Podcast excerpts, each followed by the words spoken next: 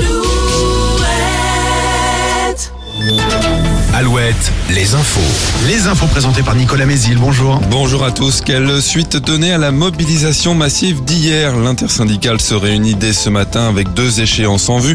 La décision du Conseil constitutionnel demain sur la deuxième demande de référendum d'initiative partagée sur la réforme des retraites et le 8 juin avec l'examen à l'Assemblée d'une proposition de loi du groupe Lyotte pour abroger la réforme. Ce 1er mai a rassemblé près de 800 000 manifestants dans les rues selon la police. 2,3 millions affirme la CGT.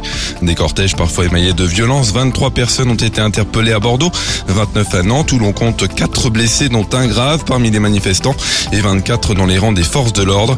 Incident aussi à Rennes où d'ailleurs entre forces de l'ordre et une centaine de manifestants ont fait un blessé conduit à 9 interpellations. Des arrestations aussi à Angers où les portes de l'hôtel de ville ont été vandalisées en marge du cortège. Les soignants non vaccinés contre le Covid vont bientôt réintégrer leur service. Le ministre de la Santé François Braun annonce la parution d'un décret à la mi-mai, décision qui fait suite à l'avis favorable de la Haute Autorité de Santé fin mars. Environ 0,3% des agents hospitaliers sont encore concernés, ainsi que moins de 2000 soignants libéraux.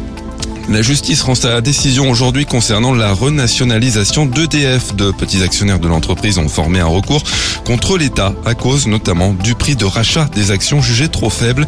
12 euros par action. Les plaignants en réclament au moins 15.